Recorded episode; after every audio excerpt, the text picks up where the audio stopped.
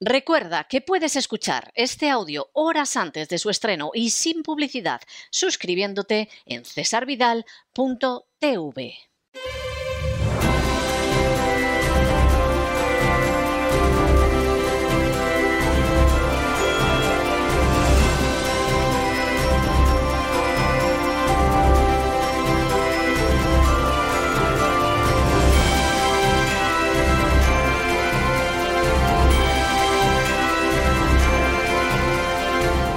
Candilejas, Teatro y Espectáculo con César Vidal.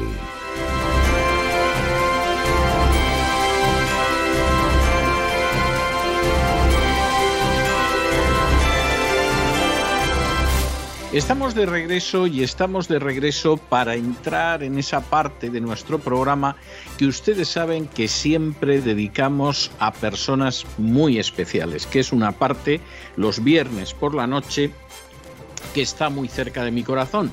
Me veo obligado siempre a hacer la salvedad de que efectivamente terminamos todos los días de la semana con secciones extraordinarias realizadas por colaboradores extraordinarios, pero este viernes siempre tiene algo de especial. Siempre tenemos a una persona especial, siempre tenemos una labor especial, siempre tenemos una causa y unos logros especiales. En ocasiones podemos estar hablando de cuestiones que trascienden todo el planeta. En ocasiones estamos hablando de personas, de circunstancias que están más circunscritas al ámbito de lo nacional o incluso de lo local. Pero siempre hablamos de algo que es excepcional y que merece la pena traerlo a este rinconcito de final de las emisiones de la semana que tenemos en el último segmento del viernes del programa de la voz.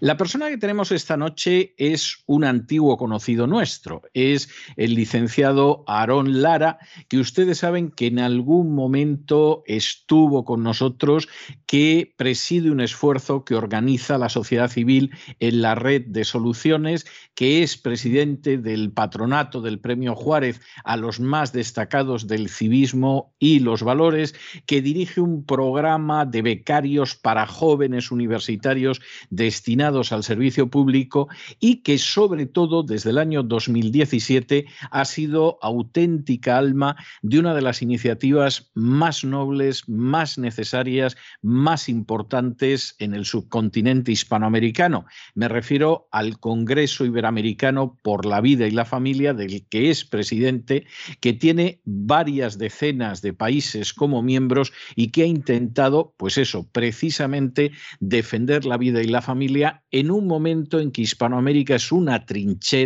frente a la agenda globalista y frente a la ideología de género. Y hoy lo tenemos porque además eh, necesitamos hacer un repaso de lo que ha sido estos últimos años. Necesitamos mostrar cómo en contra de lo que parecerían comunicar los medios, sin embargo, ha habido avances positivos en cuanto a la defensa de la vida y la familia y realmente para hablar de ese tema es absolutamente indispensable don Lara. Don muy buenas noches, muy bienvenido. Muchísimas gracias, César. Es un honor poder volver a charlar contigo y con tu auditorio. Eh, muy agradecido además por la oportunidad y el tiempo y efectivamente para platicarles de algo que consideramos no solamente relevante, sino que eh, estamos seguros será trascendente en estos próximos años por venir como, como un legado de lo que se puede hacer en nuestras naciones eh, en América. Hace algo más de un año, en un apéndice que yo dedicaba en mi libro Un mundo que cambia a la crisis del coronavirus, que casi casi parecía que, empezaba, eh, yo señalaba que era más que posible que se aprovechara esa crisis del coronavirus para pisar el acelerador en favor de iniciativas de la ideología de género en Hispanoamérica, que seguramente aprovechando la parálisis eh, casi total de las instituciones nos íbamos a encontrar con esfuerzos denonados para que se aprobaran leyes de aborto, de matrimonio homosexual, de adopción de niños por parejas homosexuales. Eh, don ¿ha sucedido eso o hemos tenido una paralización también en los intentos de imponer la ideología de género durante estos dos últimos años? No, no, lamentablemente eso ha crecido de una manera exponencial, tal y como lo dijiste. También deberías de tener el título de profeta, porque realmente así ocurrió. Pero además, acrecentado por, un, por una situación que eh, era inédita, y es la intervención del Poder Judicial en estos temas. Realmente se había tratado solo a nivel legislativo, en congresos, en, los senados de los diferentes países, pero lamentablemente a partir del año pasado, 2021, de una manera exponencial, el poder, el poder judicial a través de la Corte Suprema de las Naciones ha empezado a legislar, cuando obviamente no es su, no es su responsabilidad, no es su prerrogativa, pero ha comenzado a legislar y a imponer en las naciones este, eh, fallos que tienen que ver directamente con la imposición de la ideología de género. Tres casos muy concretos.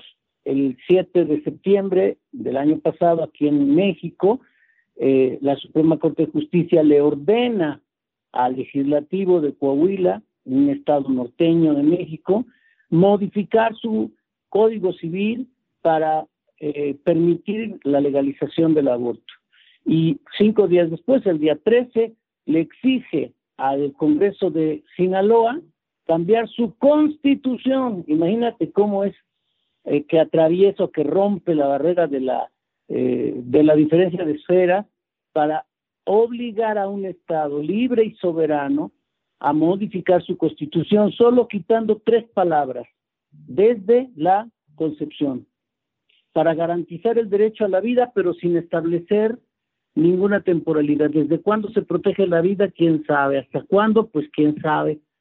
Y bueno, la semana pasada, como sabes, no que digo, este, esta semana, ayer, antier, lamentablemente la Corte Suprema de Colombia decide que se permite el aborto en ese país hasta la semana 24, es decir, al sexto mes del embarazo.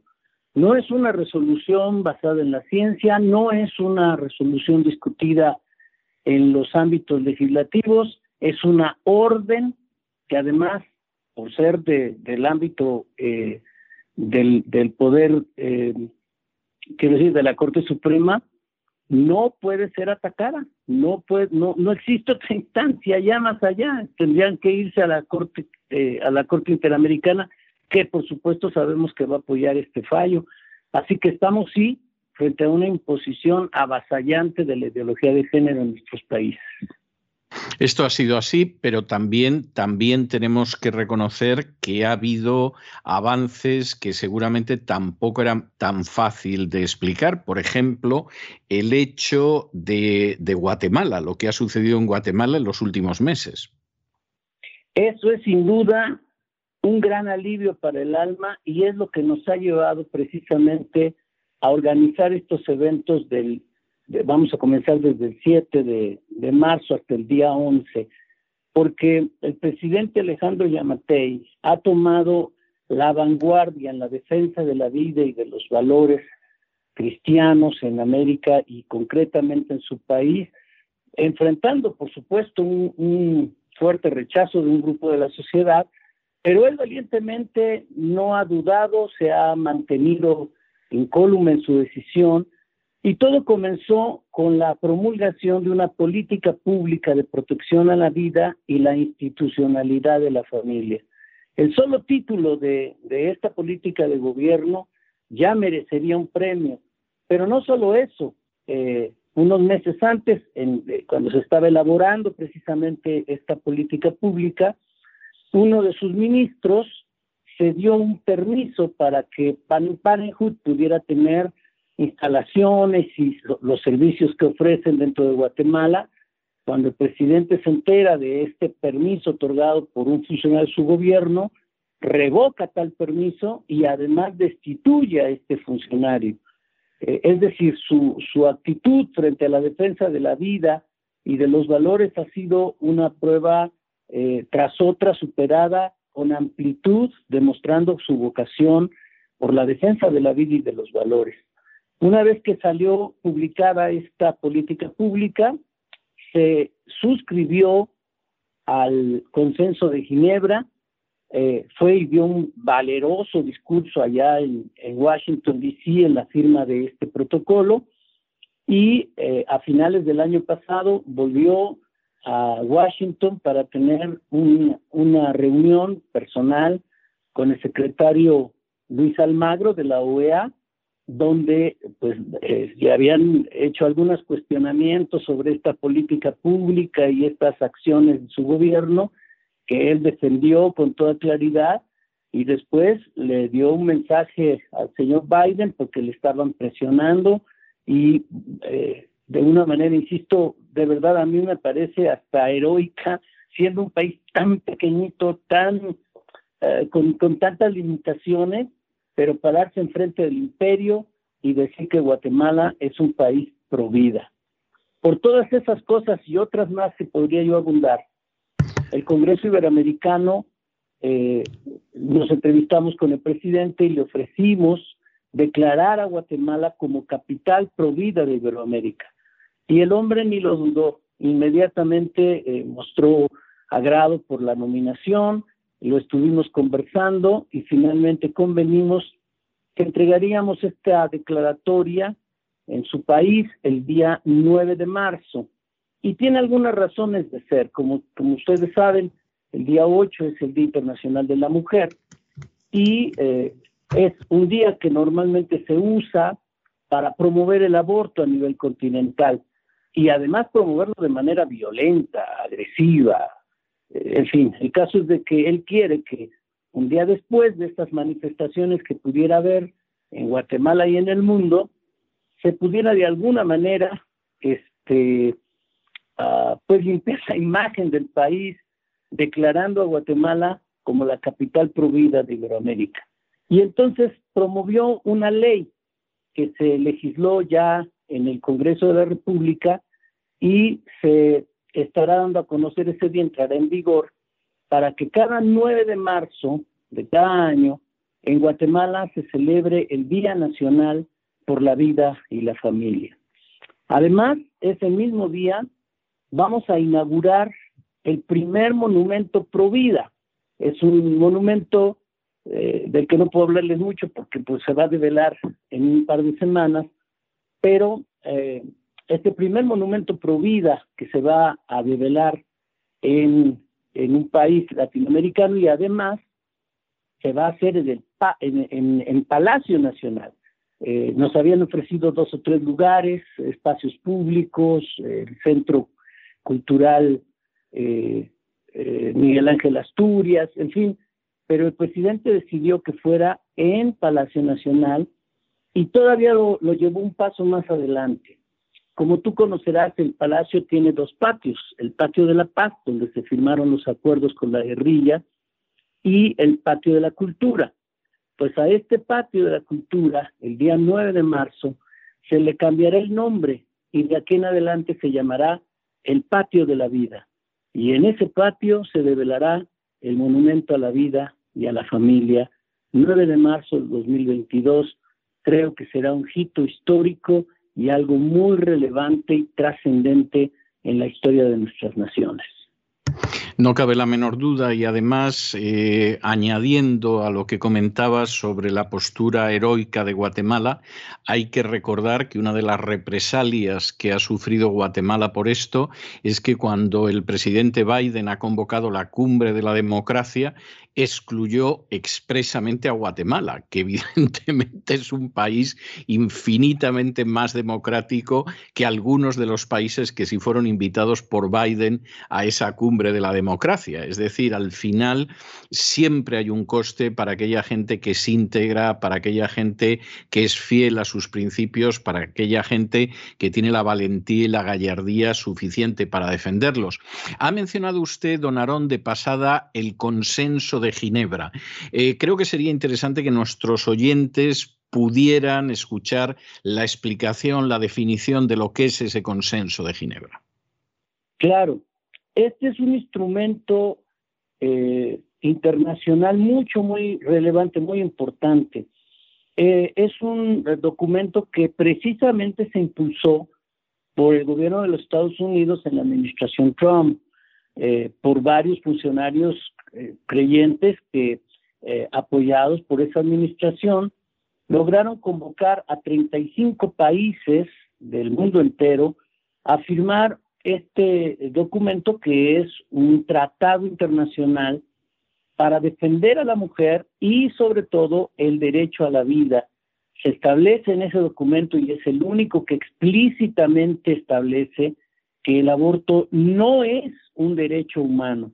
Por supuesto, todos los tratados internacionales establecen el derecho a la vida, pero como en esos años, por ejemplo, la Declaración Universal de Derechos Humanos que se firmó en el 48, o el instrumento que nos rige acá en, América, que es el famoso Pacto de San José, que es la, la Convención de Derechos eh, Humanos en América, este, establecen el derecho a la vida desde la concepción. No existía un documento firmado por naciones que estableciera que el aborto no es un derecho, que es lamentablemente una de las consignas de ideología de género y que quieren hacer creer a la gente que abortar es un derecho de la mujer. Bueno, este documento claramente lo estipula y está firmado por 35 naciones. Al entrar la administración Biden, eh, una de sus primeras acciones fue retirarse de este protocolo, negando pues que el aborto eh, no, se, no es un derecho, sino por el contrario, eh, luchando por establecerlo. Y es muy importante porque en Estados Unidos, como sabes, además, ahora mismo la Corte Suprema está en la revisión del famosísimo, del icónico caso Wade versus Roe. Roe versus Wade, sí. Y que, y que están en, en un momento crucial porque pudiera darse marcha atrás a esta legalización del aborto en los, propios Estados Unidos. El caso es de que este documento, eh, que solo había sido firmado por 35 naciones y al perder a Estados Unidos se corría el riesgo de que se colapsara, Guatemala vino, lo firma, vuelven a ser 35, invitan ahora a Rusia, paradójicamente, y Rusia firma, y así que ahora tenemos 36 naciones afiliadas a este instrumento multilateral que es el consenso de Ginebra. Sí, sí, sí, y además es algo tremendamente importante, por supuesto, este es el tipo de noticias que no aparecen en los medios, que se nos ocultan, y, y es el hecho de que existe un movimiento pro vida robusto, activo, que obtiene sus victorias, igual que, el movimiento pro familia, pero por supuesto ese es el tipo de información que queda fuera de los grandes medios, de las grandes agencias mediáticas y desde luego de la información de la mayoría de los ciudadanos. ¿Qué temas se van a tratar en este nuevo Congreso Iberoamericano por la Vida y por la Familia en estos días del mes de marzo, del 7 al 11?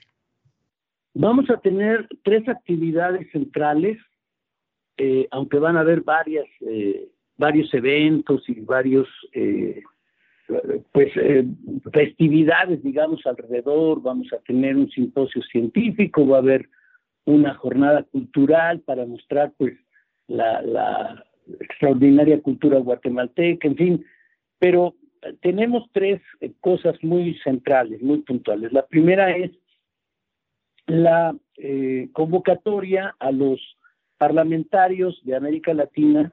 Nosotros, como sabes, cada año tenemos una reunión de la Unión Iberoamericana de Parlamentarios Cristianos y en esta ocasión vamos a presentar la, propuesta de crear una plataforma política continental.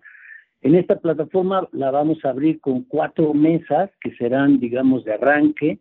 La primera tiene que ver precisamente con los esfuerzos en la defensa de la vida y la familia y cómo vamos a enfrentar ahora esta avalancha que, se viene contra nuestra a través de estos del poder judicial que se está involucrando en la toma de decisiones que ya no son democráticas, sino que ya son decisiones impositivas. La segunda mesa tiene que ver con cómo blindamos las libertades en nuestras naciones.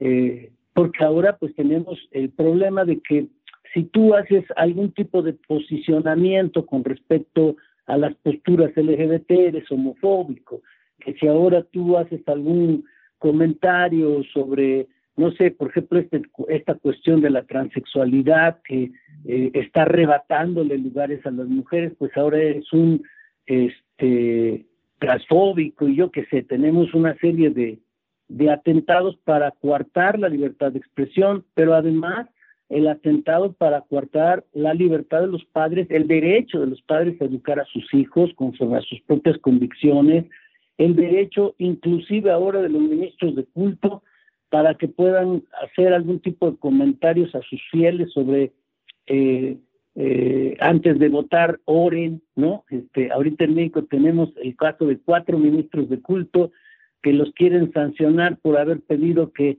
a sus feligreses que antes de ir a votar pidan a Dios sabiduría y eso ya lo consideran este un atentado al Estado laico, en fin, eh, ¿cómo blindamos nuestras libertades?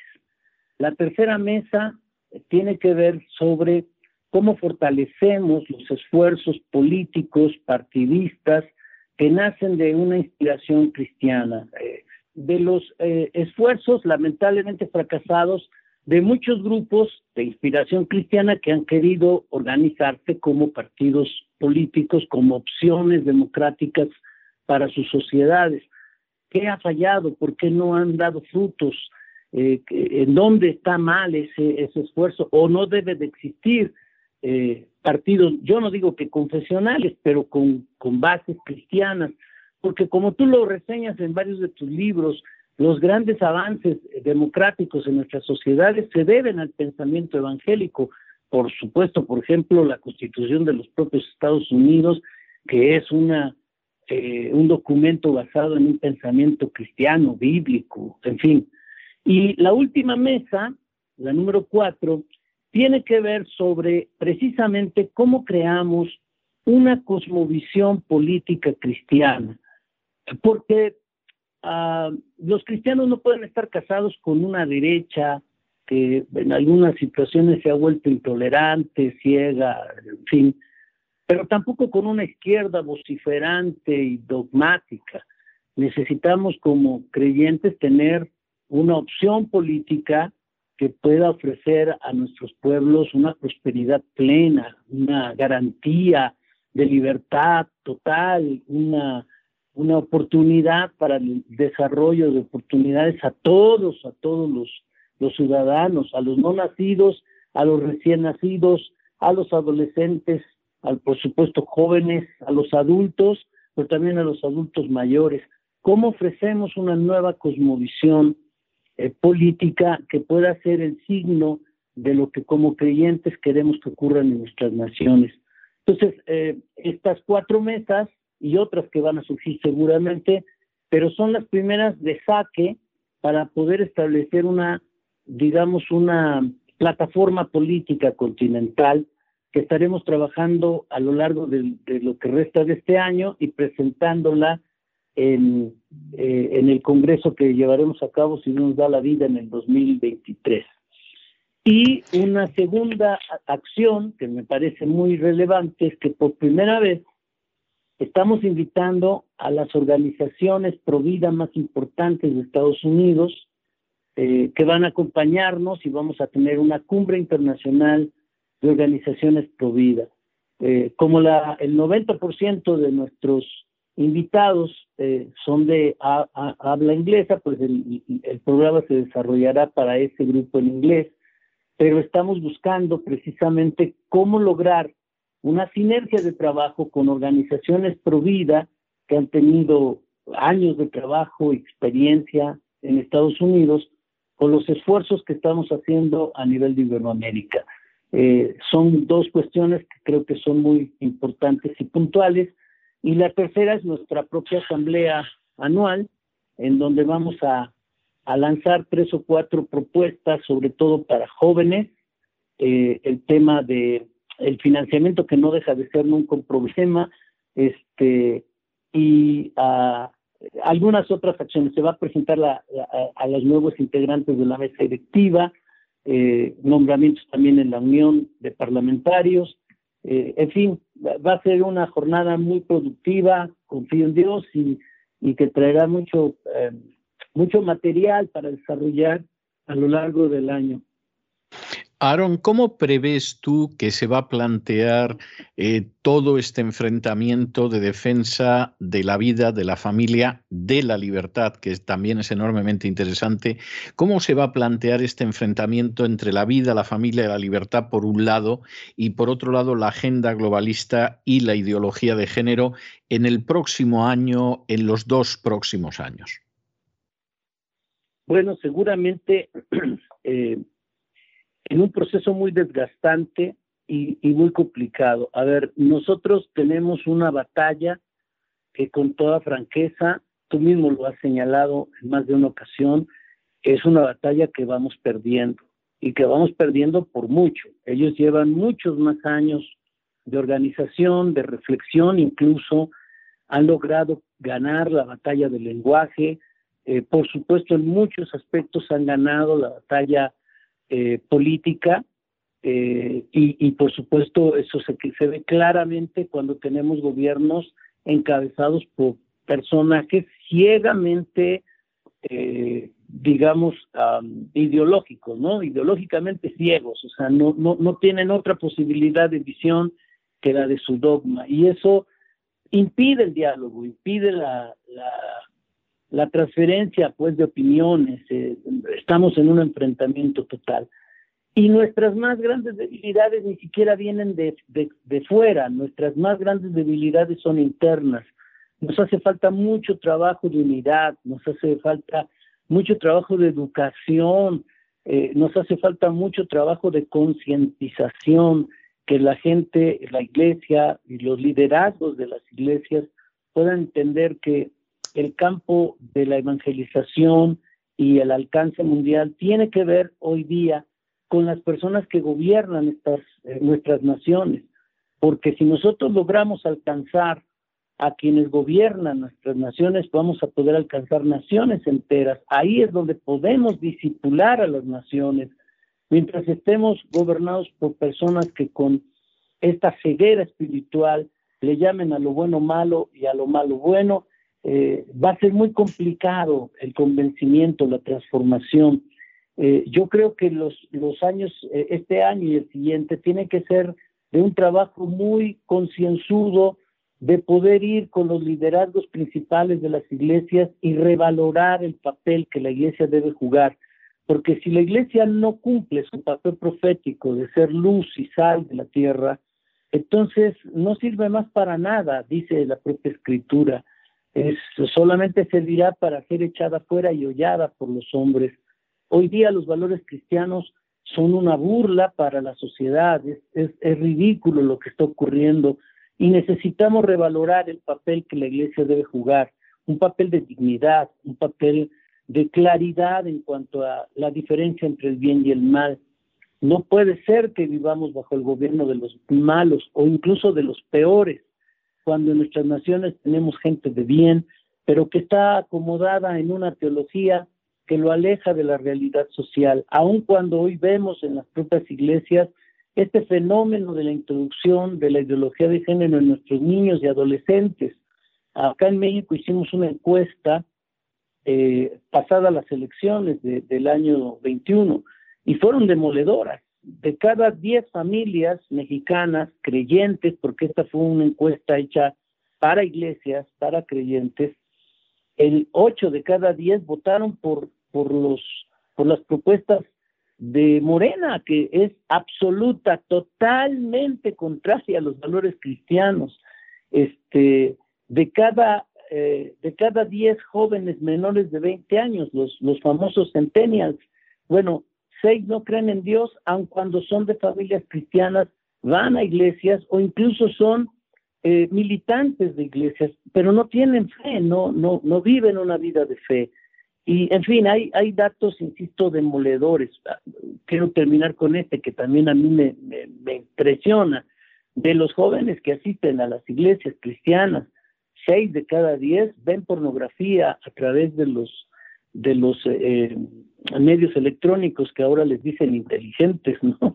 Este, tienen acceso a la pornografía y, estos jóvenes cristianos, eh, o que por lo menos van a las iglesias, este, son, son consumidores de eso que, que está inundando las redes.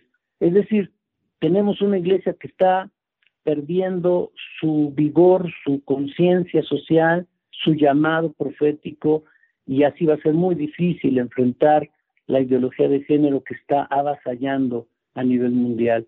Hay mucho, mucho que hacer, pero yo creo que si no empezamos por dentro, y por eso la reflexión con los, con los políticos cristianos, cómo presentamos una cosmovisión política basada en valores, en valores cristianos.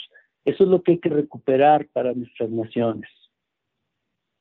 Pues yo creo que ha quedado expuesto con enorme claridad, Aarón, y no me queda nada más que desearos que tengáis un extraordinario congreso de vida y familia. A mí me consta que son lugares de encuentro verdaderamente extraordinarios, donde se aprende mucho, donde se adquiere una visión mucho más global de lo que está sucediendo, donde se aborda con realismo las soluciones a los problemas y, y realmente es de esas ocasiones que hablo totalmente por experiencia propia, no se olvidan en absoluto, sino que pasan a formar parte de alguno de los recuerdos más queridos y más acariciados.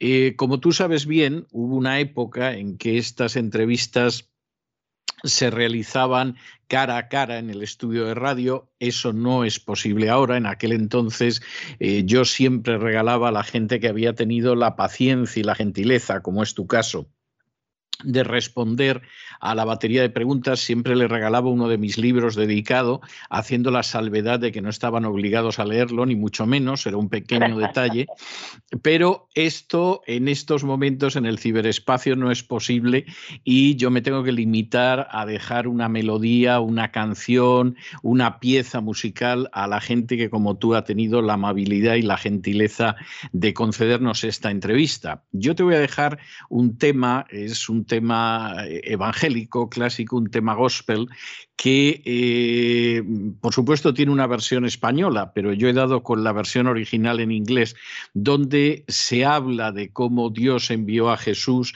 y Jesús vino a amar, a sanar, a perdonar y es el Señor de la vida y precisamente porque Él vive, nosotros no tememos al mañana y yo creo que ese es un mensaje que tenemos que tener muy presente. Si defendemos la vida, la familia, la libertad, es porque el primer de defensor de esa vida, de esa familia y de esa libertad ha sido el propio Jesús y puesto que Él vive y que venció la muerte, nosotros no tememos un mañana, aunque ese mañana pues parezca que va a ser tormentoso, que va a ser difícil, que va a ser desgastante, como tú decías hace un ratito. De manera que te dejo con esta canción te deseo lo mejor a ti y a todos los participantes de este congreso que tendrá lugar del 7 al 11 de marzo y nos volveremos a encontrar sin ningún género de dudas.